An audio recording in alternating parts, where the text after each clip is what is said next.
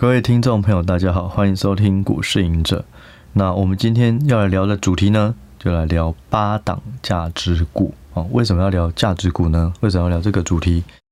最主要呢，就是呃，我们近期的这个 APP 的数据哈，预估数据已经更新，在一月一日以后已经更新，然后都是以最新的二零二四年的预估数据去看。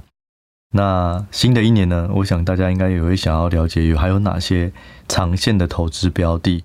所以呢，我就想说，哎，那这一集人就来跟大家聊一下有哪些价值股。那对 APP 的这个价值股的定义，那个清单里面，基本上就是会把这个零倍标准差，哦，零倍本一比未接的以下，哦，就是负的，哦，把它列出来。那在这集呢，我也会稍微。示范一下，如果是我看到这个价值股，我会怎么搭配执行研究哦。然后今天这集就把八档我认为还不错，也许可以作为今年的研究的标的分享给大家。那第一档呢，我先聊一下好了，还是要跟大家讲一下价值股哦，它比较偏左侧哦，它的投资策略会跟这个银势股哦，就是成长股还是会有一些差异。成长股的成效通常会比较快。价值股呢，你可能就是 hold 个三个月或半年，然后突然某一天开始发动，因为大家可能市场上看到它的价值。那像这之前在去年的价值股，有几档也是这个群友 hold 很久，然后开始有一些爆发，像是盛辉或是台华哦，或是启基，这些都之前都曾在价值股这个名单里面蛮久的。所以还是要跟大家厘清一下哦，不是说如果你买成长股跟价值股或是动能股哦，你要去脆短短短线的这种，其实它的方式或是投资的持有的期间都会不同，那心态也要不同哦。所以这是先跟大家聊的啊，那我们就进入进入主题吧。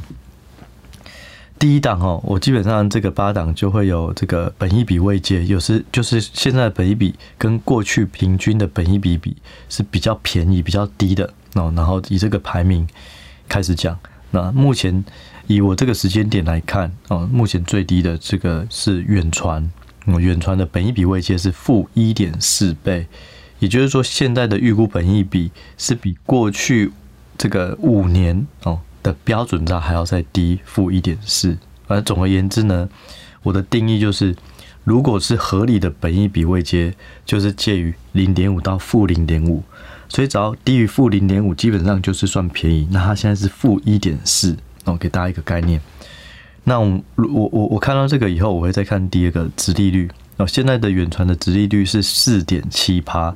对于一个纯股族来讲的话，我觉得四点五趴以上，基本上就可以作为一个。好的，比较高的殖利率的一个参考哦。那再看股价哦，远传近期是有点这个下跌哦，算是小小的跌破这个盘整区间哦。那我们来再找一下它的基本面，它的近近期的讯息。远传呢，其实它是在第三季的时候表现不错，但是第三季是因为受惠 iPhone 十五热卖，那用户呢也持续升级五 G。那在漫游跟预付卡，它也有一些需求的回温哦，所以第三季是有这个营收是有成长，接近五个 percent，那获利也是有成长。不过呢，嗯，作为电信，我先跟大家聊一下，就是说这八档，我我不会认为每一档都是非常值得研究，它一定都有它的优点、缺点、特点哦，所以大家要评估自己适合或是喜欢的哦，再去做研究。就远传来讲，我觉得或是电信股，我觉得它的好处就是这个都算是防守型的，波动非常小。只要当大跌，我现在股价股市都一万八千点上下，那如果当要下跌的时候，哎，这个防御类股一定它会有很好的表现，因为它跌的比较少。可是相同的，当大反弹的时候，它一定也是比较不会动哦，所以它的特点就是适合防守。当时就于。但但但是对于一只个股，它会不会长线的成长？我认为还是它的获利要跟得上啊，然后获利要不断的成长。那电信股有一个问题就是，它要从三 G 升四 G，四 G 升五 G，五 G 升六 G，这些都要非常大的资本支出，它要去买基地台，要去买设备、网通设备这些等等。但是我们的资费并不会因此呃大幅调升，不然没有人要使用这个比较贵的月租费了嘛。所以电信三雄啊之间就会竞争，所以对它的就意意思就是说，它的成本提高了，可是它的收入和它的单价却没有办法往上调，而且还有一个就是说，网络语音出现以后，大家用 Line 啊，用这个用这个不同的。社群软体哦，去免费通话，那对于他室内通话或者手机通话业务来讲，就是很大的杀伤力了哦。所以我认为长期来讲的话，电信类股还是会卡在这个结构性的问题哦。我必须要不断的升级，因为政府也会要求我要不断升级，但是我同时没有办没有办法调高资费哦。所以我认为，如果电信股哦，电信产业它有一个长线的稳健成长，它必须要有一些转型哦。包含哦，它的业务可能要有一些加值服务，例如是这种治安啊，啊，或是数位的钱包啊，或是数位支付，或是像它可以做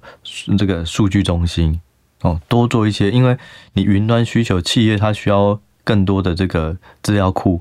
呃，或者伺服器，你也可以多，因为其实中华电信就是一个很大的，它就很大的数据中心，很多啊，远传也有。我觉得这些可能拓展对于它既有的电话业务还是会有一些加分，但是也不得不说，这些新的业务啊，哦，加值服务啊，其实也都有门槛，因为也都有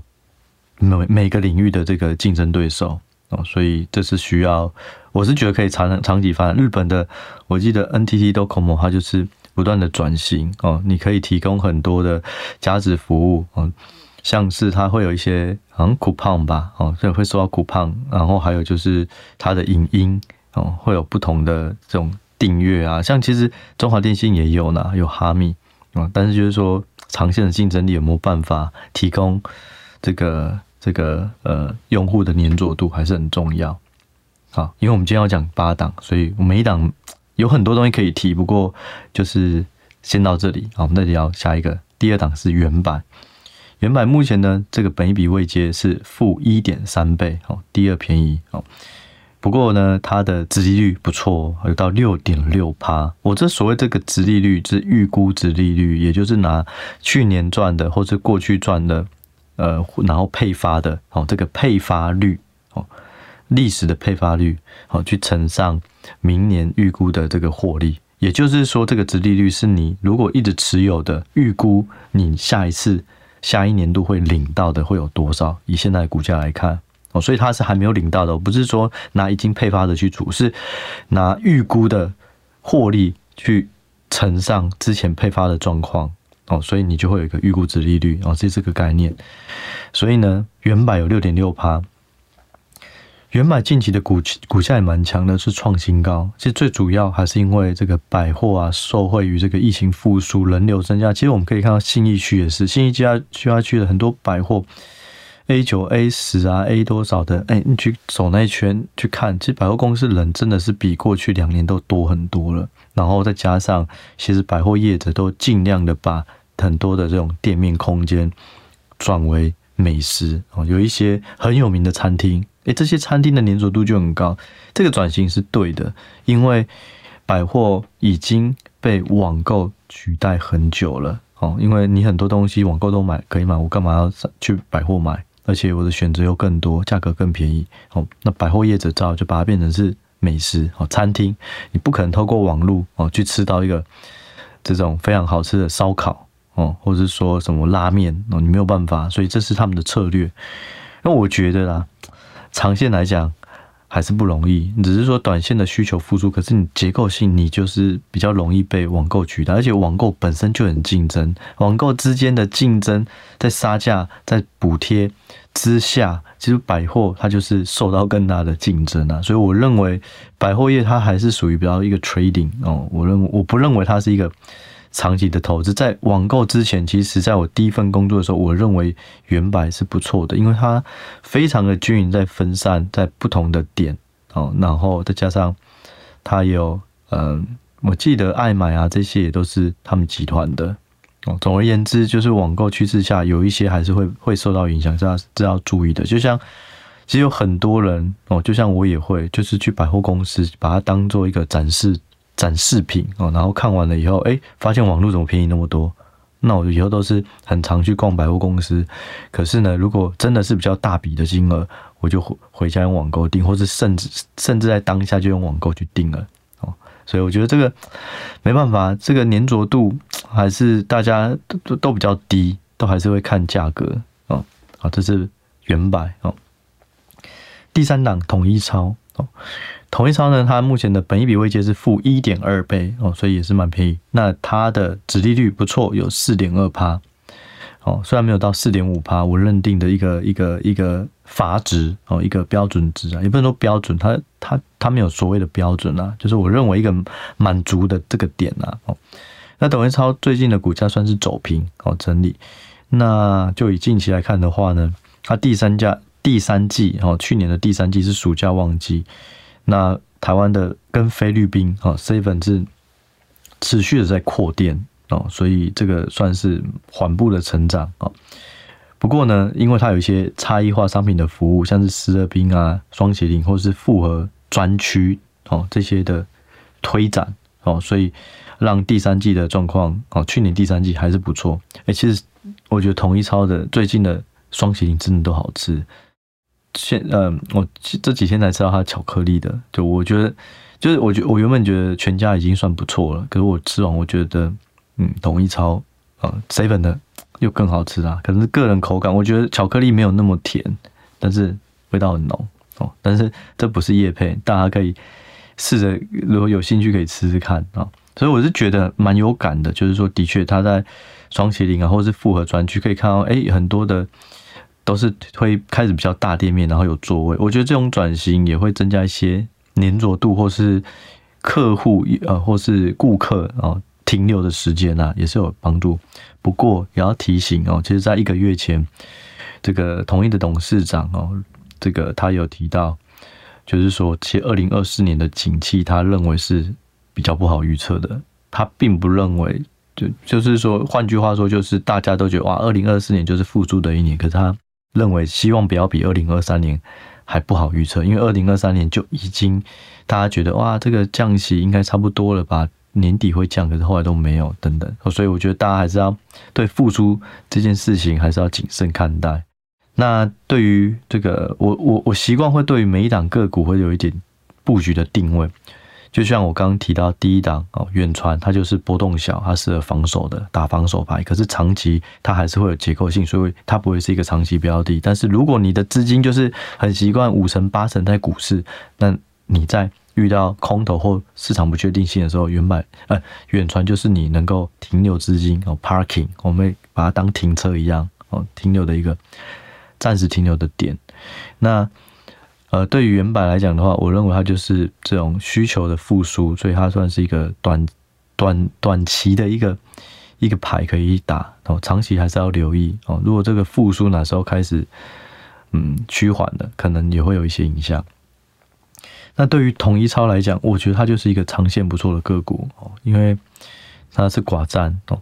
统一超、全家哦，基本上这两大就已经主宰整个。主要的台湾的这个便利超商哦，包含莱莱尔富再加进去，所以这个结构非常的稳稳定，而且它有很很好的现金流，我们不可能再去 seven 赊账哦。可是它的缺点是它的成长动力有限，因为饱和了，所以它只能往海外，或是去做一些加值，或是产品的差异化。就像刚刚提到的，不管是它可能便当越来越多种，然后可能有更多种的生菜沙拉，然后是双麒麟啊、思乐冰等等。可是这个是很缓慢的提升，因为它已经饱和了，只能从中间慢慢的去增加消费者的这个消费金额哦，所以它现在要往海外扩，可海外扩初期也都会是烧钱阶段呐哦，但是再怎样，你必须还是要往海外走，会比较有一个想象空成长的想象空间哦，所以统一超我认为它长线就是还 OK 的股票，的只是说它成长动力就是比较疲比较缓一点哦。好，那第四档呢，叫做秦美哦，它的本益比位阶负一点二倍哦，这个殖利率很可怕哦，这个十点九趴，而且秦美近期股价也创新高哦。但是呢，秦美它就是秦美蒲珍啊，哦，秦美什么晨阳啊，最近在推的哦，它就是一个好的建商哦，然后它盖的东西质感也都不错。那简单来讲哦，营建业就是这个营收啊，就还是要看建案的认列哦，所以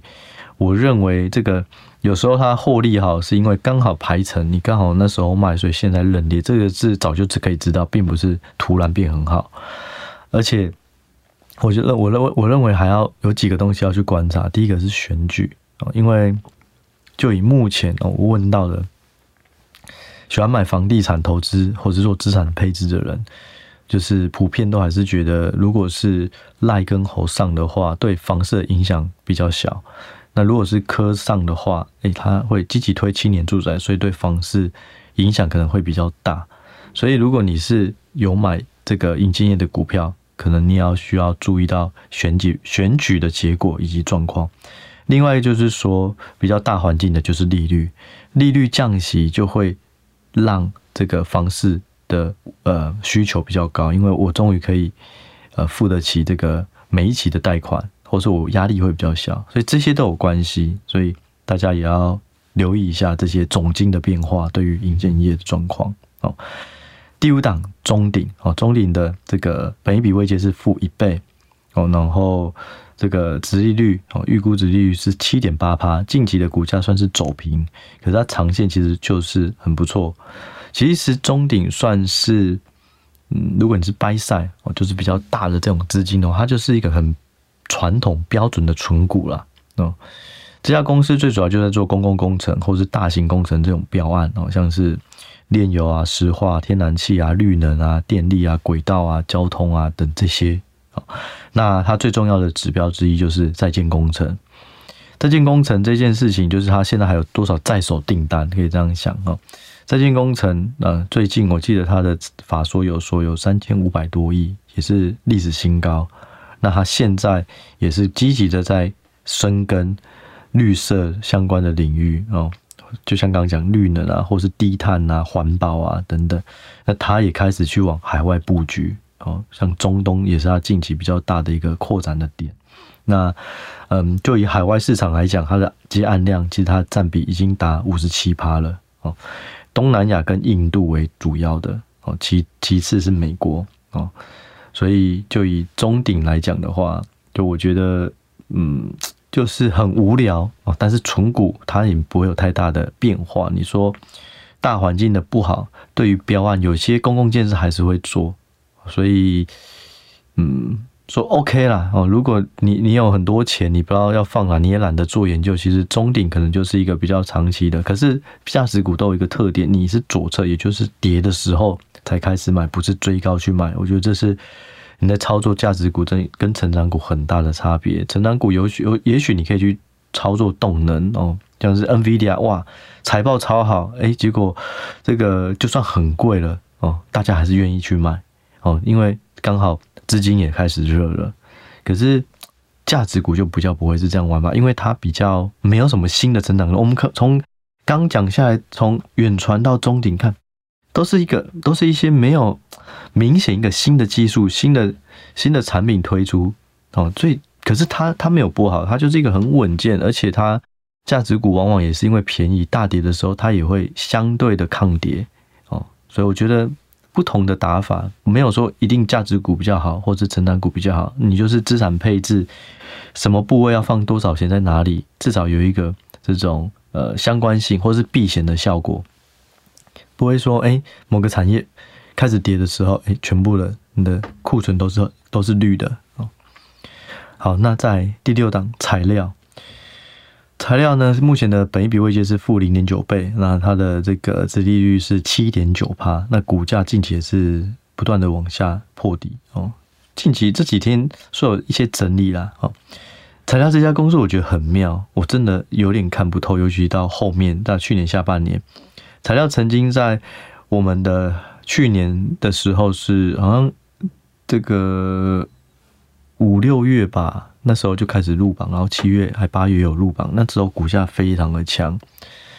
然后一路从我记得那时候入选的时候好像可能是四五百，后来涨到嗯接近一千吧，那现在又跌下来。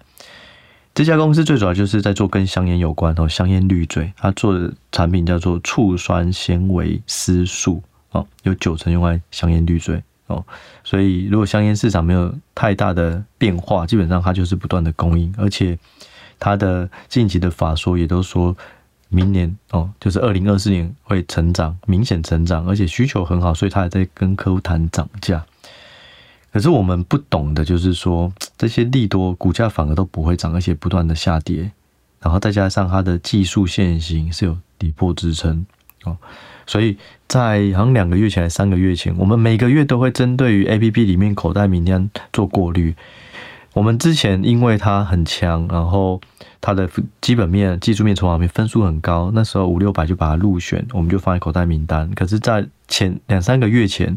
我们开始评估说，哎，奇怪，其实它的股价慢慢走弱，可是没有什么负面的消息，甚至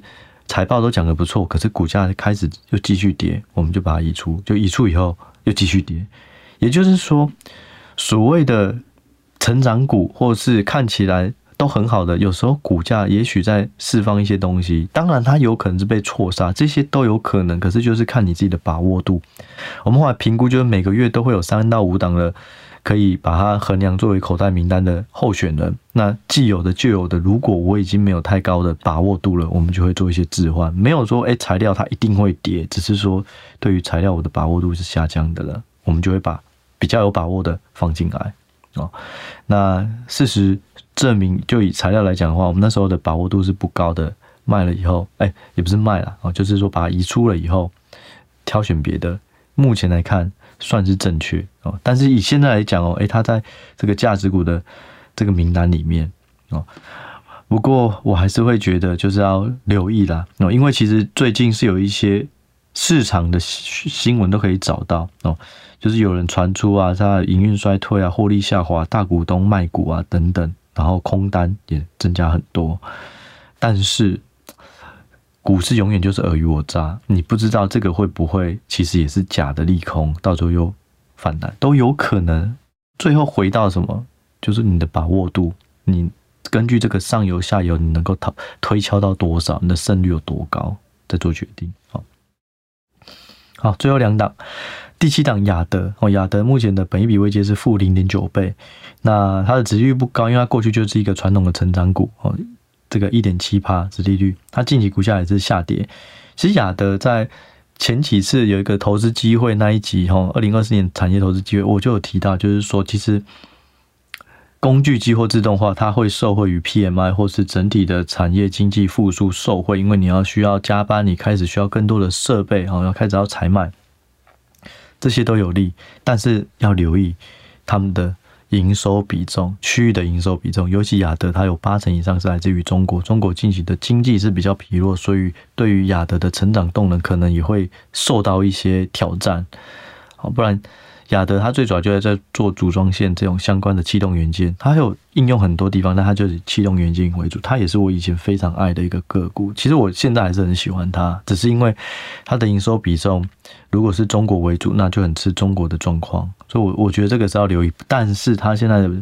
的本一比位阶算是负零点九倍，算是已经慢慢越来越便宜了，所以我觉得。长期可以留意，如果中国这边的经济开始复苏，而且全球的需求也开始回温，那也许亚德它也会有一个机会哦。但就以目前的现形来讲，它也是有一点算是小破底。好，然后这个对它的客户啊，在中国啊这边的相相对还是需要留意一下哦。好，那最后一档大学光哦，大学光它的这个本一比位阶是负零点八倍，殖利率是三点四趴。好，那近期股价也在低档整理。我认为大学光它主要在做什么？哈，大学眼科诊所，哈，大学眼镜门市，反正就跟眼睛相关的近视啊、矫正啊、镭射啊等等的这些眼镜相关的。我认为未来的 VR 头套如果推了以后，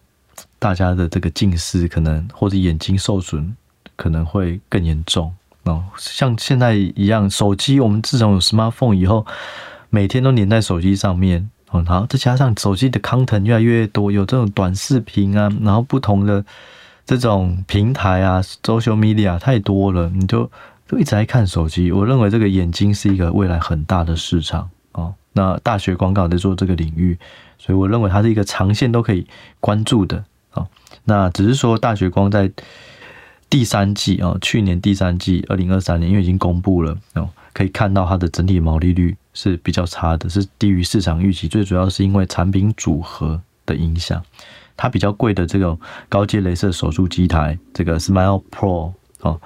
这部分它是成长的，可是因为它的成本是比较高，所以成产品组合就是这样，你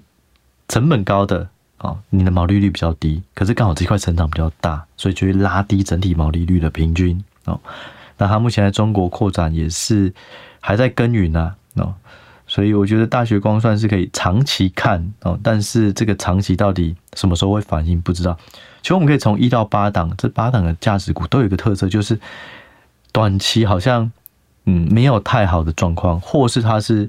短期不错，可是可能是因为建安认列。可是普遍来讲，价值股就是比较无聊，比较没有什么新的东西，或是因为近期表现财报公布比较不怎么样哦。第二个是说，它可能受惠于需求，哎，获利上升，获利上调，其实对于本一比也会来讲也是下降，因为获利它就是本一比怎么算，股价去除以 EPS，所以你获利上升，意思就是说分母上去，本一比就会下来。反正整个整体而言，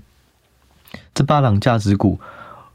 普遍啊比较多都是近期比较没有什么表现，比较冷啊，可是比较冷啊，可是营运也没有说真的差到哪里啊，所以我认为大家可以多留意，然后考虑这个殖利率的状况哦。那最后呢，就是如果你是这个 APP 的用户哦，也可以多看一下，因为价值股名单每天都会更新，可是它名单置换没有那么快哦，所以。呃，有空的话哦，因为这个新的数据也都上线了哦，所以可以去望望看。好，那我们这一集呢，我们就先聊到这，我们就下一集再见喽，拜拜。